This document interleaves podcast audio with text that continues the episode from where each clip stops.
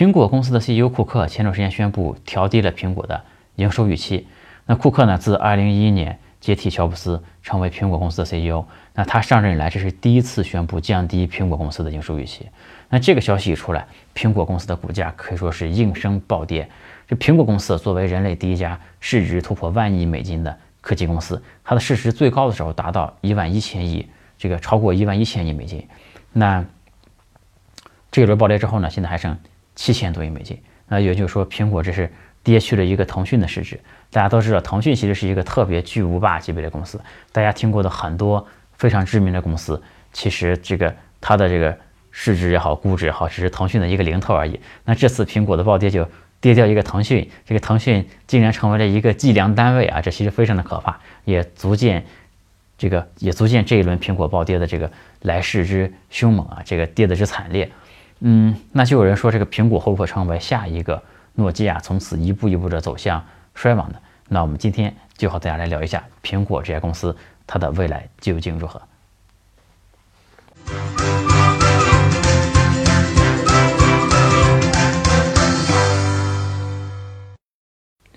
有趣的灵魂聊科技人文，我是李自然。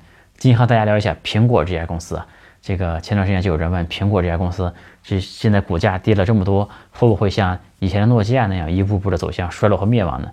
这个我们看一下库克给苹果这个降低财务预期找的原因，里面呃也说到是因为这个中国经济放缓呀，以及中美贸易战等等。这很多人也觉得哇，这个看法也错的太离谱了吧？其实我倒觉得大家没有必要。太关注库克是怎么说的，因为这其实还是属于一个公关策略的问题，里面都有套路的。在这些套路里面，类似的公关稿里面，比如说你永远都看不到一家公司提他竞争对手的名字，你这个业务没干好，你不可能说是因为这个华为、小米把我的市场抢了，对吧？不可能是这样讲的。然后另外一个套路呢，就是他也不太可能，尽量也不会说是自己把事情搞砸了，不能说是我策略没搞好，对吧？把公司经营的不好了。他总要找个锅甩一甩嘛，就把这个锅甩到了这个中国经济增长呀、中美贸易战啊等等。所以这些话其实大家都心知肚明的，他们自己也知道，并不是这个原因。所以大家没有必要特别的去深究库克找的这些原因，这个基本都是套路了。这个有些分析师呢就说，嗯，苹果的业绩不好，主要因为卖的太贵了。比如说这个 iPhone XR 卖的也太贵了，这个 iPhone 的这个旗舰机的系列呢也是一年比一年卖的贵。那我觉得我们要看这个公司的这个苹果这家公司的价值以它的前景的话呢，我们还是要呃，首先在这个呃金融啊、股票啊这个方面先看一看。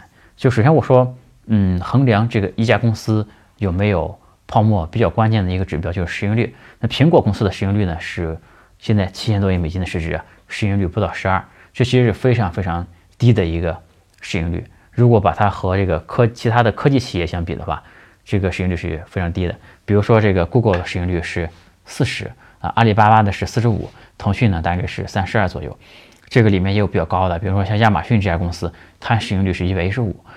嗯，所以我觉得苹果这家公司单从市盈率上来看呢，其实是一家非常非常健康的公司。这里面呢并没有什么水分和泡沫，而且我觉得就这个不构成投资建议啊。从这一点上，从市盈率这从市盈率这一点上来看呢，这苹果公司我觉得它的这个股票再降低的。这个短期内啊，再降低的可能性已经不是特别大了，因为这里面的水分真的不是很多了。而且我们后面会聊到啊，这个苹果公司其实手上是有很多现金的，它这个市盈率呢，其实还是比看上去的这个十二还是真实的市盈率还是会更低的。在这些科技公司里面，你比方说我们说微软也好，亚马逊也好，你说这些云服务，这个真的能撑得起这么高的市值吗？嗯，还有一些其他的公司，比方说 Netflix，其实它。本质上干的就是这个电影、电视剧这些传统产业，它非要按这个互联网的公司的这个价值来给它给它一个市盈率。Netflix 的市盈率是一百一十多，非常非常的高。那我觉得这些公司这些业务的这个水分，绝对不比苹果公司的这个水分要少。其实我觉得苹果公司是完全可以按照互联网公司来进行估值的，但华尔街不认可。你说把它按照硬件公司来估值？但其实就拿硬件公司来看呀，这个英特尔的市盈率也有十四的，就是苹果的市盈率其实现在这个远远比十四要低的。所以说从市盈率的角度来看，我觉得苹果是一家很健康的公司，其实它还是非常赚钱的一家公司嘛。然后另外呢，就苹说苹果手里呢其实是握有大量的现金的，苹果手里有两千四百亿美金的现金。这我不知道世界上还有没有别的公司手上钱是比这个多的呀？这个苹果公司真的是手上握着大量大量的钱，而而且这些钱呢是和这个业务运转没关系的，它不像有些公司手上也有点钱，但这个钱呢我平时的业务这个流转就需要用，我这钱我是不能动的，不能抽出来的，这个钱抽出来业务就跑不动了。但苹果这两千四百亿是和业务基本上没什么关系的，就你把它拿走把它花掉都没有任何问题的。那大家都知道今年这个全球经济。并没有那么的乐观，大家都很看重这个现金为王。这苹果手里有两千四百亿美金，这其实是非常非常这个让人放心的一家公司。这两千四百美金是什么概念呢？我们前面视频里面讲过啊，这中国中国这个互联网有三个小巨头嘛，就 TMD，这头条、美团、滴滴。这美团现在已经上市了，美团的市值是三百亿美金左右，也就是说，光苹果手里的这个现金啊，就可以买下八个美团来。这其实是手上握有大量的这个现金的一家公司，嗯，所以说我们前面说这个苹果现在市值七千两百亿，但其实苹果这里面包含其实苹果是有两千四百亿的现金的，就是苹果业务的这个市值、业务的估值，其实你要把这个现金部分把它减掉的嘛。就如果我们用七千二百亿减去这个两千四百亿，那剩下的四千八百亿才是苹果公司业务的这个市值和估值嘛。那你要这样算下来，苹果这个整个的。业务这一块的这个市值估值，这市盈率才八倍多，那这是一个非常非常低的这个市盈率了。所以说，其实现在我倒觉得是，嗯，苹果公司的股票从那个价值上看是在一个低点的。嗯，一些著名的这个价值投资者，比如说这个巴菲特，比如说这个段永平，其实都是大量持有这个苹果公司的股票的。那段永平其实自己。这个如果看过我前面的节目的会知道啊，和这个 OPPO、vivo 这些这个公司都是很有关联的。但他自己干这些公司，这个并不妨碍他看好苹果这家公司。我们刚才是从股票和金融市场的角度来说，那我们从这个产品和技术的角度来说，那苹果公司呢现在有每年超过一百四十亿美金的研发费用，嗯，这个研发预算，这个在所有的科技公司里面。也是排名非常靠前的，而且苹果公司的研发的效率也是比较高的，它自己呢也确实有很多技术是领先整个业界的。比如说苹果公司的这个手机芯片，这个 CPU，它的这个速度呢还是领先竞品一代以上的。哪怕是刚刚这个新出的安卓阵营的旗舰手机，其实它的这个性能还是不如去年的这个 iPhone Ten 的这个 CPU 性能的。嗯。也就是说，苹果其实很多技术还是领先于这个时代的，而且还是在引领着这个时代的这个潮流的。比如说，苹果在推这个 3D 结构光的面部识别，对吧？这个也是后来大家争相效仿的。比如说，这个苹果呃之前推出的那个 Apple 的那个耳机，这个后来也是就最近吧才开始有一些这个竞争对手开始去做同等这个同样类型的产品嘛。这个和当时诺基亚的处境是完全不同的。当时的诺基亚其实是出现了像苹果这样一个呃有颠覆性创新能力的人，他的这个新产品的苹果提供的新产品的体验是远远的比这个老的诺基亚的三班系统啊等等，比它要先进很多的，技术上也领先很多。但其实现在呢，这个苹果仍然是处在这个技术非常领先，而且在业界的这个号召力，这个引领，这个还是在引领着这个手机的技术往前发展的。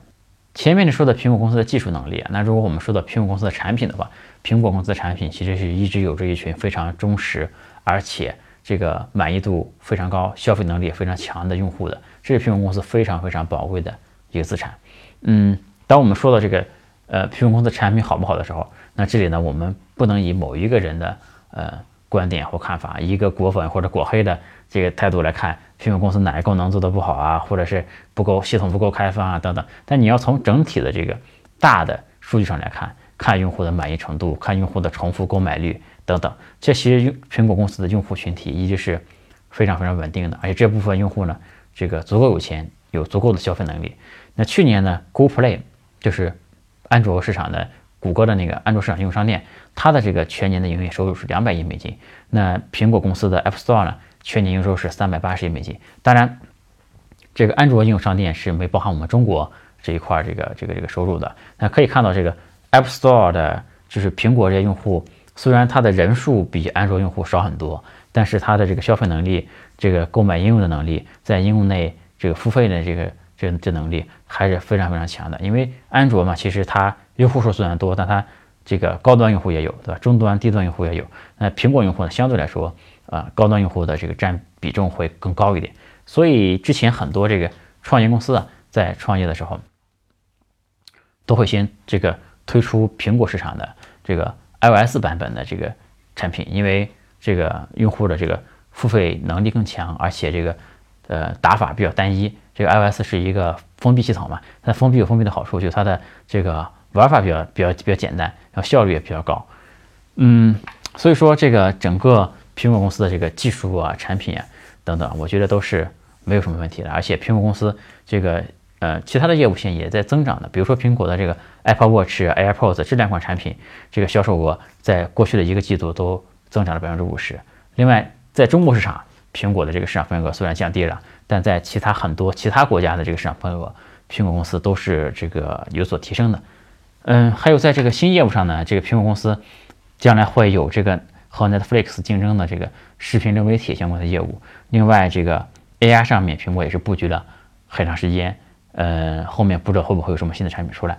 另外，呃，这个大家都传言了很多年啊，也有很多这个实锤的证据，就是苹果呢也在默默的在投入这个无人驾驶相关的产品。在未来呢，也不知道会不会有苹果的这个无人驾驶汽车啊相关的产品出来。嗯，很多人说这个乔布斯之后是不是苹果的这个创新能力有所降低？嗯，我觉得像这个移动互联网这种机会，这可能就是这个十年、二十年，甚至于更长时间才有一次的机会。恰好是苹果乔布斯引领这波潮流，但我们不能对它抱有太高、这过高的期望值啊，指望每一次的这个。呃，乔布斯即便在世啊，我们也不能给他这么高的期望，就是每过几年就拿出一个颠覆性的产品来。要知道，你们想一想，其他的功成名就的公司，对吧？又引领过几次这样大的潮流呢？很多公司就只有一次，或者是一次都没有，对吧？苹果公司其实，呃，这些年我觉得，哪怕是乔布斯后面的这几年推出的一些产品，我觉得也是非常不错的。像前面提过的这个 AirPods，啊包括这个智能音箱的 HomePod，其实我觉得也也还蛮不错的。最后说一下我的观点，就如果你是一个爱国人士，但如果你真的很懂经济学的话，你大概不会希望看到美国的经济崩溃，因为那其实对中国也没啥好处，中国也会深受牵连。那对于这个手机市场也是一样，即便你希望看到这个中国的品牌啊，华为、OPPO、vivo、小米这些企业能够成功，你大概也不会这个希望看到苹果这家公司崩溃，因为这个我们先说小的地方，第一。苹果公司呢是一个全球化生产的公司，它有很多产业链相关的公司，其实就是中国的公司。这里面有上市公司，有不上市的公司。这个苹果公司前段时间，呃，股票这一轮暴跌，也引发了中国很多上市公司的这个这个股票价值是会跟着往下跌。这些公司都是中国公司，在中国有着很多的员工呢，都是这个苹果的这个产业链相关的公司。另外呢，这个呃，我们再往大一点来说啊，就是苹果和谷歌这两家公司其实特别特别重要。这俩公司呢是整个移动互联网的这个根基，就是在这两公司。这两家公司手上掌握着操作系统，对吧？掌握着应用商店，就是 Google Play 和 App Store。我们前面这个也说了啊，这个很多软件硬件的标准也都是这两家公司在定。这两家公司呢，就是好比是移动互联网这个在这个时代里面给给大家提供了一片沃土吧。这个很多的创业公司，比方说我们前面提到的。这个美团呀、滴滴啊等等，其实都是在这两家公司建立的这个生态之上，做起了一很多的这个现在的互联网公司。嗯，这就好比这个淘宝和淘宝卖家的关系啊，淘宝给大家提供了这么一个市场，对吧？然后淘宝卖家这个各个卖家可以到上面来赚钱。那作为移动互联网呢，就是这个呃苹果和谷歌这两家公司给大家提供了这么一个市场，对吧？大家可以来这市场来赚钱。可以说是是这个，嗯，这个给大家提供了很多很多机会的，也是这个整个移动互联网最重要的两家公司。那如果本来的这一片沃土最后变成了一个沙漠的话，那其实对于呃整个移动互联网这个产业，对于整个科技产业都是要受到非常大的打击。我们前面说了，其实很多现在很多创业公司还是会优先在苹果上面去。这个创业的话，他们是这样，成本是最低的。先在苹果上面推出一款产品先这个试验市场，对吧？这是一个非常非常常规的做法。当然，现在中国市场有一些另外的做法，也有在安安卓市场上这个做下沉产品的，会先推出安卓的版本，这个不能一概而论。但总之，无论如何，苹果和谷歌这两家公司，这个大家都就作为业内人士啊，我估计大家都不希望这两家公司出什么问题。另外呢，就是我们再往大一点说呢，就是这个。苹果公司作为这个全球科技股的这个标杆企业，这个其实科技股是近年来这个世界经济增长最重要的这个引擎之一。呃，大家其实前些年都是对这个科技，嗯，深怀信心的吧？就如果说这个苹果公司的下跌，很有可能会引起这个整个大家对整个科技股概念的怀疑，也会这个造成美国经济和全球经济其实本来现在大家都是信心不是很足的局面。其实苹果。这一轮的暴跌，我估计和大家的这个宏观经济的信心也是很有关系的。这苹果如果再继续跌下去，其实很多科技股都会下跌，那后面造成的影响其实也会非常非常大。这次苹果公司股票下跌呢，如果我们再更深层次的看它的本质问题的话，那么其实我最担心的，其实我觉得可能是人类的这个技术进步的红利快吃光了。我们前面说过，这摩尔定律。已经在逐渐失效了。那前些年这个电脑芯片的速度发展已经越来越慢了。后面这个移动互联网出来，哎，又把这个摩尔定律在这个手机上面又再用了一次。其实前些年手机芯片发展速度非常非常快的。你比方说这个当时的 iPhone 四出来的时候，它是明显的比以前的 iPhone 要好很多很多的。然后 iPhone 四 S 出来的时候呢，速度比 iPhone 四提高了一倍。那 iPhone 五呢，又比四 S 提高了一倍，五 S 又比五提高了一倍。也就是说，当时那个年代啊，这个。每过一年出一款新的手机，速度就会翻一番。所以说，当时很多人觉得，哎，我一年前的手机用起来就好卡，是不是操作系统优化的不行，是吧？是不是操作系统给我负优化了？其实不是的，就是当时的这个芯片技术啊进步实在是太快了。每过一年速度翻一番，你当然会觉得去年手机卡了。那现在你来看呢？最新款的 iPhone 比去年的这个 iPhone Ten 只提高了百分之十五，百分之十五啊，区区百分之十五而已。所以说，你用去年的，你完全不会觉得任何的卡顿，你还是觉得很快。甚至你今天你再用 iPhone 七那代产品，你还是会觉得很快。不是说厂商优化好了，是这个芯片进步的速度是真的是变慢了很多。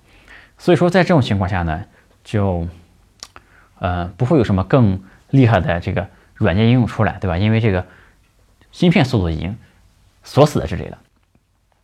那很多人呢也就没有再换手机的意愿了，因为。我老手机用的还怪流畅的，我干嘛要买新的，对吧？所以说我最担心的其实不是说很多人说是因为这个 iPhone XR 定价太贵了，所以说手机卖不出去了。就我担心的是，不是定价的问题，而是后面的这个技术进步啊，这个红利快吃完了，这才是最可怕的事情。然后很多的新的科技技术，其实到目前来说还没有真正形成大的市场。比如说很多概念大家都在吹人工智能呀、VR、AR 这个物联网呀、区块链等等。但是你仔细去想的时候，人工智能相关技术，当然我们很多的 App 里面已经在用了，但它毕竟没有把我们带到一个这个我们幻想中的这个充满机器人的世界里面去，对吧？没形成一个像这个移动互联网这样，呃，改变人们的这个生活方方面面的这么一个东西。那物联网其实也没看到，对吧？VR、AR 这些东西，我们只是看到这个很多信息产品。以及看到像《头号玩家》这样的电影里面，这每个人戴一一套 VR 眼镜，天天在那边玩游戏。但其实我们真正这些用户有多少人用过 VR 的产品呢？有多少人真的是天天去用这些东西的呢？其实没有多少的。嗯，所以说我担心的就是说，这些新的技术未必真的能形成一个很大的市场。后面我们我们前面也说过啊，后后面我们这个五 G 时代马上就来了。那五 G 时代能不能？给大家带来足够多新奇的东西，足够多能够改变大家生活的东西，那这也是我们这些创业者需要绞尽脑汁去想、去试的一些问题。嗯，所以说我其实我个人的观点是，只要科技发展，这个世界就会变得越来越美好。大家可以看到，这个前面的十年啊，这个移动互联网吸引了大量的资金，大量的非常非常聪明的人投入到一个这个这个产业里面来，这样大大家呢就都不会去。对吧？去想别的事情，大家想法很简单，就是把移动互联网这个事情干好。然后呢，这个人们也能享受到好处，普通人民也能享受到好处，对吧？因为这个以前大家无聊的时候，对吧？现在可以拿出手机来，看短视频啦，享受生活啦，这对吧？可以和在手机上和大家沟通交流啦，等等，就你不会觉得无聊了。现在，而且这个手机的不光是娱乐啊，就是等等都在发展，就是你用手机点外卖也可以，打车也可以，它确实看到了科技给我们生活质量带来的提高。就这样的事件呢，是非常非常稳定，而且非常非常美好的，就是大量的钱，大量的想干事的人，对吧？都冲到一个产业里面，把产业干得更好，然后呢，让大家都享受到好处。那后面如果没有了这样的一个市场，对吧？大家不知道下一步机会在哪里，那这些人要去干什么？对吧？这些钱要去哪里？这个人们享受不到科技给我们的生活带来的这个美好，感觉不到这个。对吧？这个世界越来越美好了，那其实这会引发的问题就会非常非常的多。所以说，嗯，我个人其实最后最担心的不是苹果股价或者苹果这家公司的未来前途如何，也不是这个哪家公司的这个手机卖的好坏，或者是定价便宜或者贵的这种问题。其实我最最担心的是这个未来我们这个人类如何找到下一个让这个科技真正能爆发性增长的一个点，能够再次。改变我们的生活，能够再次这个把我们的世界变得再往前推进一步吧，让每个人的生活变得更加美好，这是我们都后面需要持续关注的问题。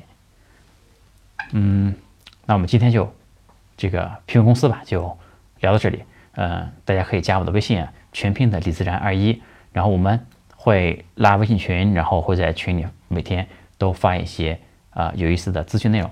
嗯，那我们就下次再见。Bye.